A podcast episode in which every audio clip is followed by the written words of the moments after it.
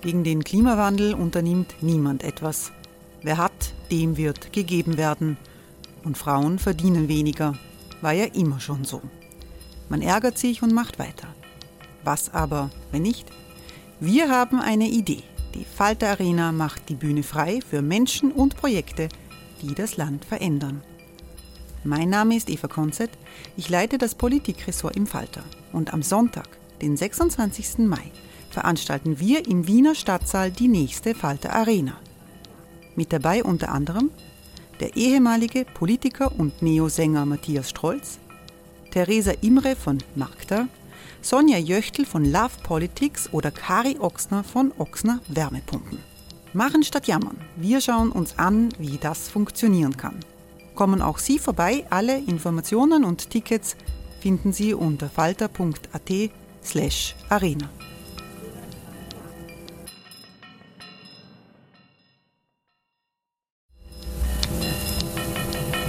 Falter-Podcasts werden durch Werbung unterstützt. Das hilft bei der Finanzierung unseres journalistischen Angebots.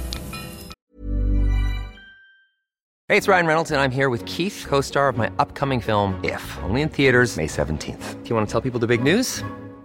All right, I'll do it. Sign up now and you'll get unlimited for $15 a month in six months of Paramount Plus Essential Plan on us. Mintmobile.com slash switch. Upfront payment of $45 equivalent to $15 per month. Unlimited over 40 gigabytes per month. Face lower speeds. Videos at 480p. Active Mint customers by 531.24 get six months of Paramount Plus Essential Plan. Auto renews after six months. Offer ends May 31st, 2024. Separate Paramount Plus registration required. Terms and conditions apply if rated PG.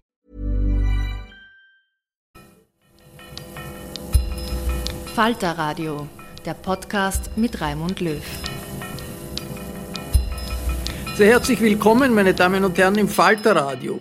Medusa, das ist der Name einer populären, unabhängigen Nachrichtenplattform in Russland.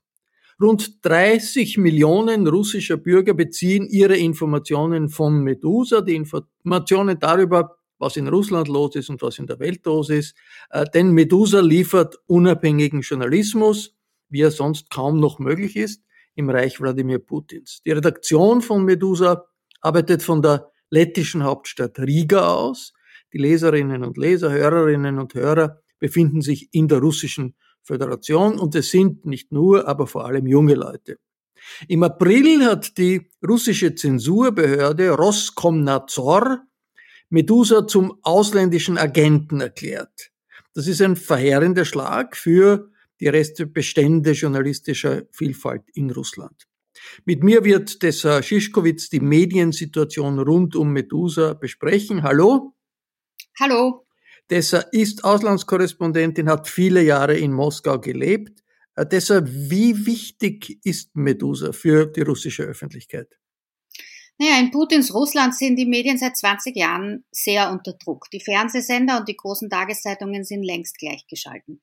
Deshalb haben sich halt auch viele neue Medien etabliert und davon ist Medusa eine wichtige.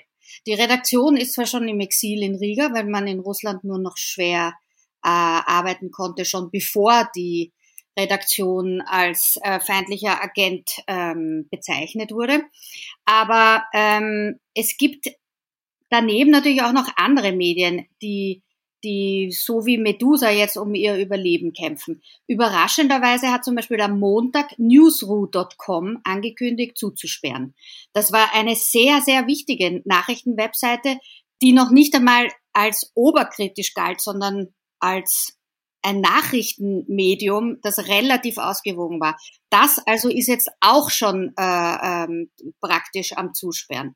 Und das heißt, dass diese äh, eine Plattform wie Medusa, die aber jetzt sagt, sie wollen weiterarbeiten, natürlich besonders wichtig ist. Wenn man das auf Deutsch übrigens lesen will, kann man Medusa über decoder.org äh, das ist eine Organisation, die in Deutschland sitzt und die über deutsche Übersetzungen von Artikeln aus der russischen und auch der belorussischen Presse äh, bringt. Was ganz wichtig ist, wenn man verstehen will, was sozusagen in russischsprachigen Medien los ist, wie eben zum Beispiel Medusa. Die Gründerin von Medusa und Herausgeberin, das ist die russische Journalistin Galina Timchenko. Die weiß jetzt nicht, ob ihre Online-Plattform überleben wird, wenn sie, äh, wie das jetzt passiert ist, auf der Liste der ausländischen Agenten steht.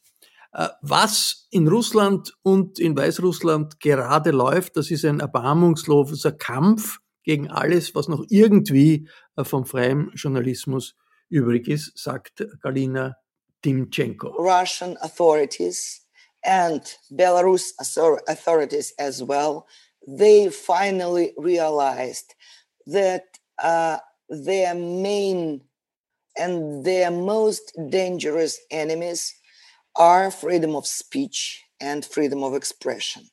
And uh, now they imposed those laws and they will not stop. And they just started campaign against journalism, against independent media, against bloggers, against uh, politicians who have uh, uh, their own big audience, just to stop spreading spreading information, just to silence us. And we are the first, but not the last. We are just the first. Das war Galina Temchenko. Sie war Gast bei einer Veranstaltung, die der Presseclub Concordia, das Forum für Journalismus und Medien in Wien und äh, das International Press Institute in Wien organisiert hat. Und sie sagt eigentlich, in Russland nähert sich äh, die mediale Situation immer mehr der von Weißrussland an. Ähm, Tessa, ist das wirklich so? Denn Weißrussland stellt man sich ja vor, das ist eine Art Nordkorea in Europa. Es hat sich nach der Öffnung in Russland, wo es einige Jahre in den 90er Jahren sehr gute demokratische Experimente an Medienvielfalt äh, ergeben haben, ist, das, ist sehr vieles wieder zurückgedreht worden. Das muss man schon so sehen. Jetzt ist Putin noch nicht Lukaschenka und Weißrussland ist an sich noch repressiver als Russland. Aber sehr weit hinter Weißrussland ist Russland jetzt auch nicht mehr. Also was diese Woche schon wieder passiert ist zum Beispiel, ist, dass äh, Russland drei deutsche NGOs, die im Dialog, im Petersburger Dialog zwischen Deutschland und Russland ähm, involviert waren, die wurden jetzt von der russischen Generalstaatsanwaltschaft als unerwünschte Organisationen eingestuft. Das heißt, dass die deutsche Seite auch sofort mit den russischen Mitarbeitern die Mitarbeit, die Kooperation einstellen muss, weil sie sonst diese Mitarbeiter in Russland gefährdet. Und so funktioniert jetzt die staatliche Kreml-Paranoia. Ja? Sie treibt sich sozusagen selbst immer tiefer in eine Isolation und in eine anti-westliche Radikalisierung. Und da ist äh, dieses Modell zu sagen, ein äh, Medium oder auch ein Aktivist, das sind ausländische Agenten, ist offensichtlich wahnsinnig wichtig dabei. Galina äh, Timchenko hat dieses äh, Interview auf Englisch geführt mit der Publizistin Mirjana Tomic. Und die war so nett, uns äh, diese äh, Ausschnitte zur Verfügung zu stellen. Und Mirjana Tomic hat daran erinnert, zu Beginn des Gesprächs, was für eine große Bedeutung dieser Begriff ausländischer Agent hat in der stalinistischen Tradition, in der doch leider das politische Leben Russlands oder äh, auch Weißrusslands steht. Mariana Tomic. I would like to tell you the, uh, the, uh, the meaning of the term foreign agent. That means more than enemy. Uh, it's enemy of the people. It's traitor. It is fifth column. Uh, uh, the term scares, It is. Uh, it is enemy among us. It is even better to be a foreigner, a foreign enemy. But if you're a local enemy, it is like the worst of the worst. It stems from different wars, etc., etc. Ja, das ist äh, eigentlich für uns schwer verständlich. Äh, diese Tradition, äh, Ausland, das, man kommt, irgendwas kommt aus dem Ausland, ausländischer Agent, das ist schlimmer als Feinde im Inneren, sagt der Mirjana Tomic in, in diesem äh, in diesem Zitat. Deshalb ist das wirklich noch so in, in Putins Russland, diese Phobie vor dem Ausland. Ich selber erinnere mich, ich war als junger Reporter in Moskau Korrespondent, da hat es noch die Sowjetunion gegeben. Da war klar, wir Ausländer werden alle abgehört und es war klar, sowjetische Bürger, die mit uns sprechen, die begeben sich in Gefahr, weil sie vielleicht irgendein Staatsgeheimnis verraten können, wo es gerade zu wenig Brot gibt oder sonst etwas und die werden vielleicht nachher von der Staatspolizei befragt. Aber dann ist doch Gorbatschow gekommen, es ist Glasnost gekommen und die Öffnung Russlands. Woher kommt jetzt diese Phobie vor ausländischen Agenten in Russland Putins, Tessa? Ja, die ganze Entwicklung Russlands, also auch, dass Putin an die Macht gekommen ist als ehemaliger, also damals als überhaupt als äh, aktiver FSB äh, und als Chef des FSB, also der Nachfolgeorganisation des KGB, äh, das zeigt ja, wie dünn die demokratische Schicht über dem sowjetischen Staatssystem und dem Staatsdenken überhaupt noch war. Das war einfach nicht genug Zeit. Jetzt hat sich das zurückentwickelt. Also die Reflexe, die Wladimir Putin hat gegenüber dem Westen und auch, muss man auch sagen, die viele Leute im Westen noch gegenüber ähm, Russland haben, ähm, das, da geht es schnell, das gegenseitige, gegenseitiger, gegenseitiges Misstrauen wieder durchschlägt.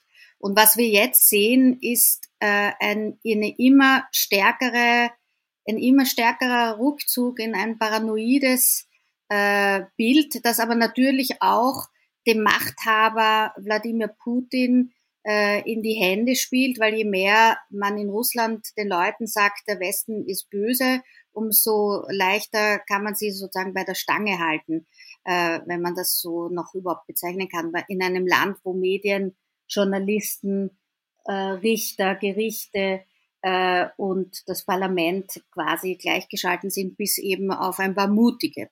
Und wenn Sie sich, wenn man jetzt sich anschaut, dass ähm, auch gestern, vorgestern der Direktor von Open Russia, einer der wenigen Organisationen, NGOs, die in Russland äh, an sich auch schon vor einer Woche gerade aufgelöst wurden aufgrund der neuen Gesetze die äh, äh, unerwünschte Organisationen bezeichnen, ja, da wurde der, der ehemalige Direktor Andrei Bivavarov einfach auf dem Rollfeld auf dem Weg nach Warschau in Petersburg aus dem Flugzeug geholt. Also das ist jetzt noch nicht so schlimm wie das, was Lukaschenka gemacht hat, einfach ein Flugzeug von der ein, ein Zivilflugzeug abzuholen aus dem Luftraum und nach Minsk umzuleiten.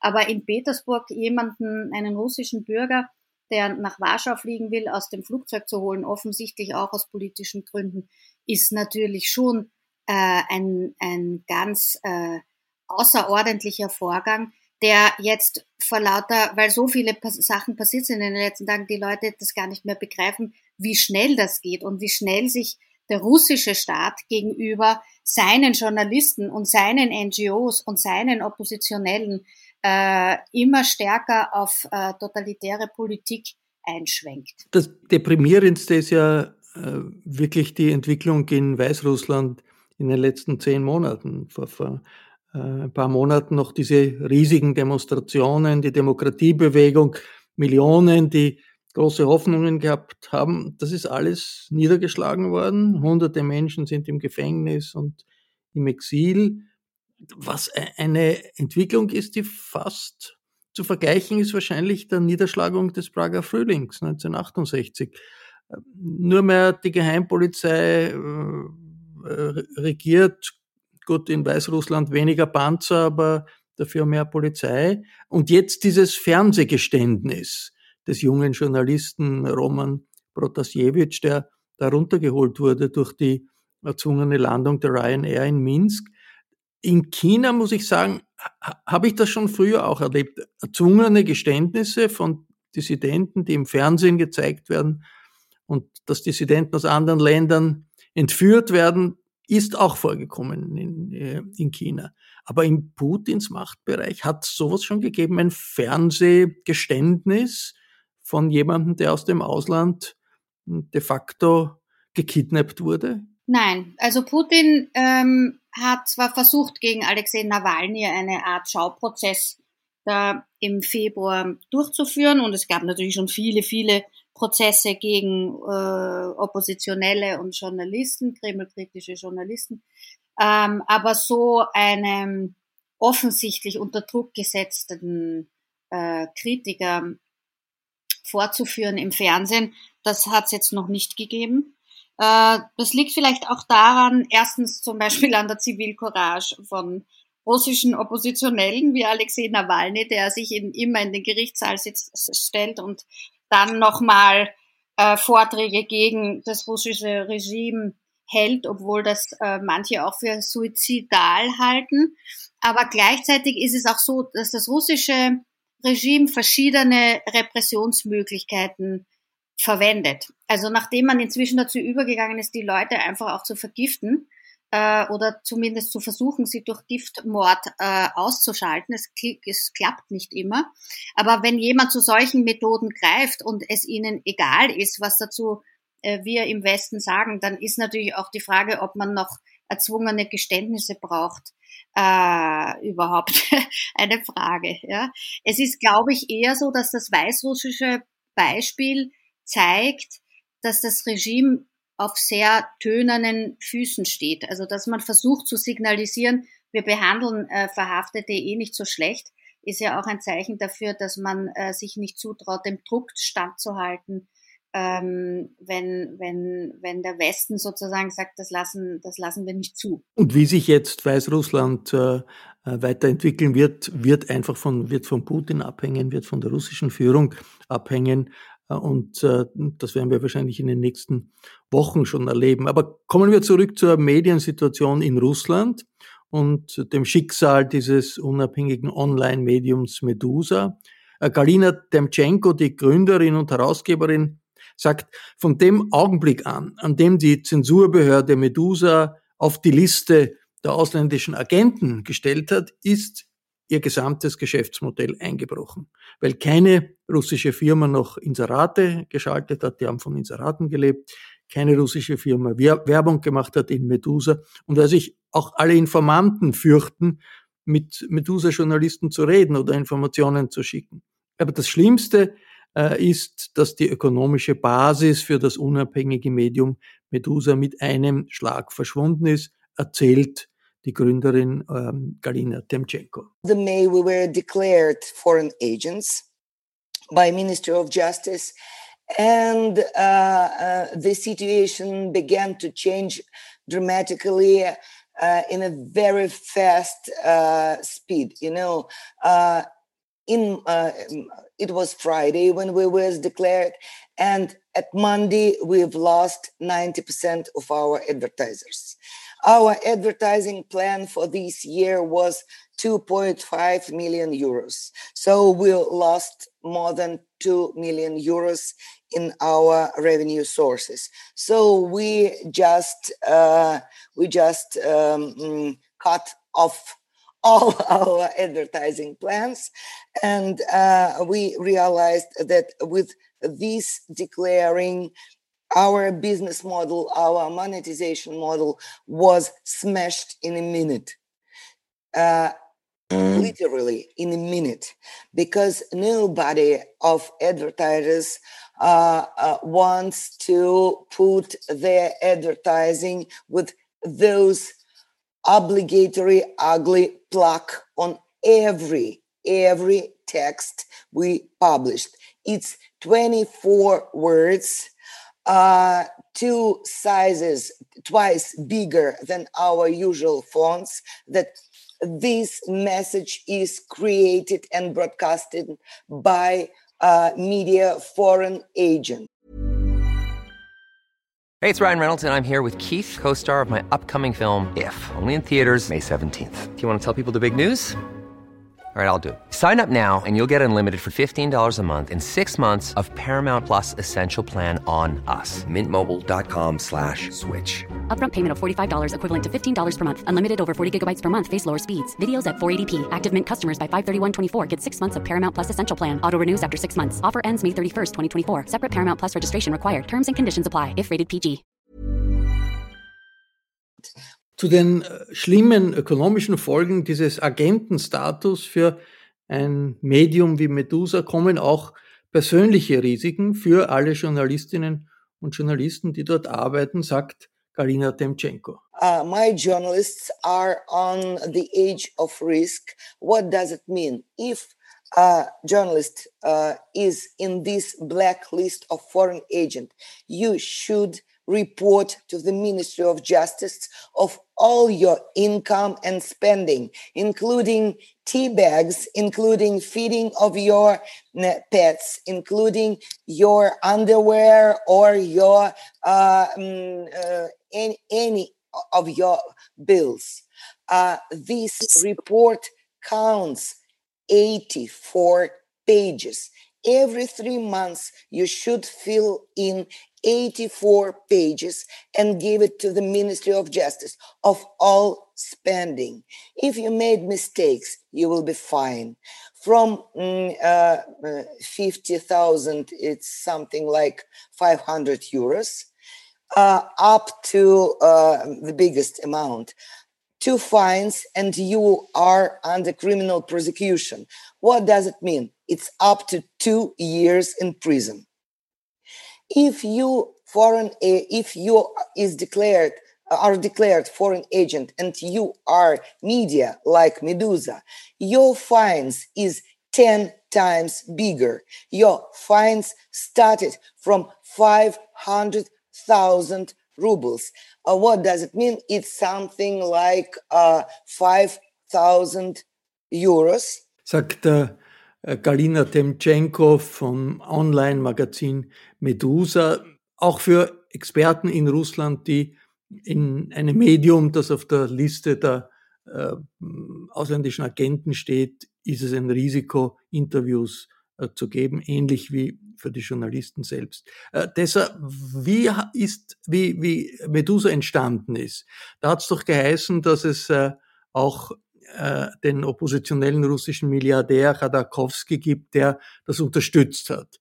Ist, hat sich das verifizieren lassen? Ist das, ist das so? Was ich aus dem Umfeld von Khodorkovsky gestern gehört habe, äh, ist er nicht daran beteiligt, Medusa zu finanzieren. Und das, was äh, äh, äh, Frau Timchenko hier auch in diesem äh, Interview gesagt hat, ist, dass sie sich jetzt sowieso darauf äh, spezialisieren muss, in Minispenden von äh, ihren Leserinnen und Lesern entgegenzunehmen. Denn darauf zielt ja insgesamt dieses, diese Gesetzespakete, die die russische Föderation, äh, die Generalstaatsanwalt auch erlässt, zielt darauf ab, es immer schwerer zu machen, dass zum Beispiel nicht nur Exil-Oligarchen wie Khodorkovsky, aber auch Regierungen oder ausländische NGOs ähm, diese freien Medien in Russland oder auch äh, andere Stiftungen und NGOs zu unterstützen.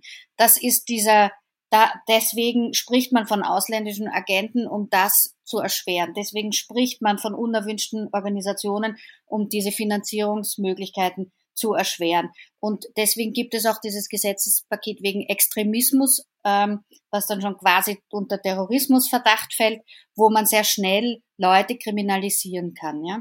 Dennoch gibt es natürlich immer noch auch in Russland äh, Überreste von freien Medien zum Beispiel. Genau, das wollte ich gerade fragen. Ja, wie, wie informieren sich dann die Leute? Es ist wirklich, ich finde es immer erstaunlich, wie viel es immer noch gibt und dass auch immer wieder neue Sachen entstehen. Es gibt ein paar von den alten Feigenblättern, die, glaube ich, auch übergelassen wurden äh, ähm, von der russischen Regierung, um zu zeigen, dass es ja Medienvielfalt gibt. Darunter fällt zum Beispiel die Novaya Gazeta. Das war die Zeitung, für die die Anna Politkovskaya geschrieben hat. Eine Wochenzeitung, oder? die erscheint dreimal die Woche. Dreimal ja? die Woche. Und äh, die Politkovskaya wurde ja 2006 erschossen. Also man hat schon gezeigt, dass man das nicht will, so eine, die Berichterstattung, die kritische Berichterstattung über Korruption und Tschetschenien. Aber es wird immer noch publiziert und sie gehört auch immer noch Gorbatschow äh, und dem in London lebenden äh, Exil-Oligarchen Alexander Lebedev. Ja, es gibt auch andere. Es gibt einen Fernsehkanal, der heißt Dost, also Regen der von zwei Journalistinnen gegründet wurde, die auch nicht mehr alle in London sind. Also viele Leute gehen weg und denen folgt dann sozusagen auch gleich äh, der Vorwurf äh, der, der ausländischen Agentin, äh, weil man dadurch äh, den, den Spalt auch im Land versucht größer zu machen zwischen Inland und Ausland und die Finanzierung zu erschweren. Also es ist eine schwierige Situation, in der sich äh, die Medien befinden, aber natürlich auch Leute, die gerne äh, ein freies Medium konsumieren möchten, weil man muss sie suchen, sie werden verdrängt, sie werden umgemeldet. Es läuft natürlich vieles über soziale Medien und die sozialen Medien tragen natürlich auch dazu bei, dass man schnell was Neues gründen kann, das dann auch wieder schnell Zulauf erhält, woraufhin dann aber wieder die Zensurbehörden versuchen, das abzudrehen, einzuschränken, unter Kontrolle zu kriegen. Es ist ein Katz-und-Maus-Spiel. Timotschenko sagt ja, die äh, Zensurbehörden erschweren den Zugang zu Google oder Twitter, aber völlig abgestellt ist das nicht. Das ist ein großer Unterschied zu China, wo ja die chinesische Zensur alle diese Medien äh, äh blockiert und da braucht man eigene VPN-Kanäle, die etwas kosten und kompliziert sind, um, um Google oder, oder Twitter oder die New York Times oder sonst etwas zu konsumieren. Aber äh, Timotschenko sagt, dass zum Beispiel auch äh, diese beliebte Social-Media-Plattform Telegram, die ganz wichtig war in der Bewegung in Weißrussland, äh, weil sie anonyme Kommunikation ermöglicht, dass auch die jetzt unter Beschuss steht. Im Herbst gibt es ja Duma-Wahlen in Russland. Wirkliche Opposition wird da keine zugelassen sein, aber es gibt doch verschiedene Listen, verschiedene Parteien und der Kreml fürchtet offenbar ein schlechtes Abschneiden der Regierungspartei Vereinigtes Russland. Äh, dass der gegenwärtige repressive Kurs des Kreml damit zu tun hat, vor dieser Angst, vor dieser Sorge, dass die Regierungspartei schlecht abschneidet äh, und danach sich die Lage wieder lockern könnte, wenn die Wahlen vorbei sind, das glaubt Galina Timchenko nicht sie sehr, sehr pessimistisch äh, sich geäußert hat bei diesem Talk. No way. This train is uh, running uh, one way. There is no way back for this train. Uh, uh they did not, uh, uh, um, you know, there will be no warm weather. Winter is here and winter is for nearest years, unfortunately there will be no spring. Eine düstere Aussicht, die die Journalistin Galina Temtschenko für Russland präsentiert. Eine lange Zeit des Winters und ein Frühling eher nicht ähm, äh, in Aussicht. Äh, eine Entwicklung, die Auswirkungen auf uns alle in Europa haben wird.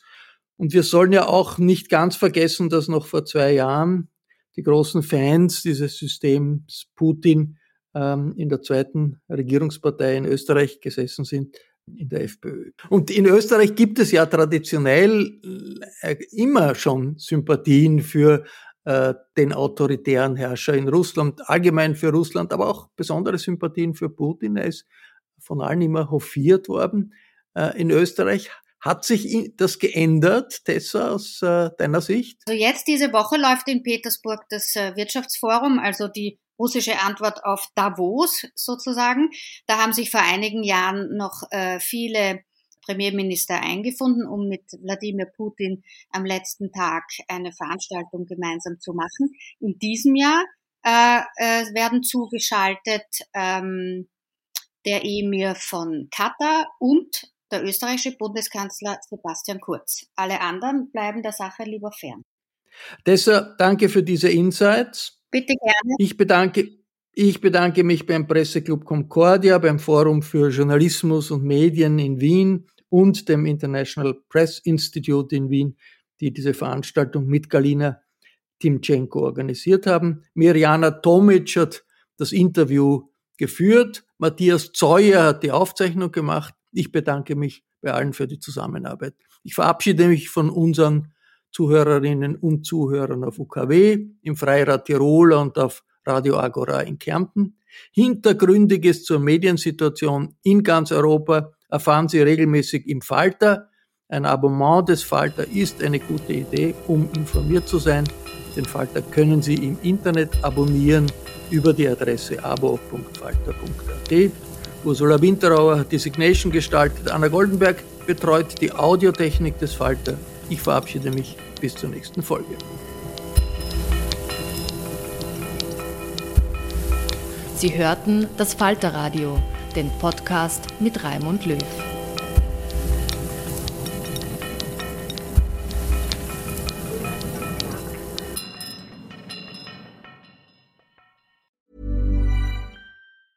Even when we're on a budget, we still deserve nice things. Quince is a place to scoop up stunning high-end goods for 50 to 80% less than similar brands. They have buttery soft cashmere sweaters starting at $50, luxurious Italian leather bags, and so much more. Plus, Quince only works with factories that use safe, ethical, and responsible manufacturing. Get the high-end goods you'll love without the high price tag with Quince. Go to quince.com/style for free shipping and 365-day returns. Imagine the softest sheets you've ever felt. Now imagine them getting even softer over time. That's what you'll feel with Bowl and Branch's organic cotton sheets. In a recent customer survey, 96% replied that Bowl and Branch sheets get softer with every wash. Start getting your best night's sleep in these sheets that get softer and softer for years to come. Try their sheets with a 30-night guarantee. Plus, get 15% off your first order at bowlandbranch.com. Code BUTTERY. Exclusions apply. See site for details.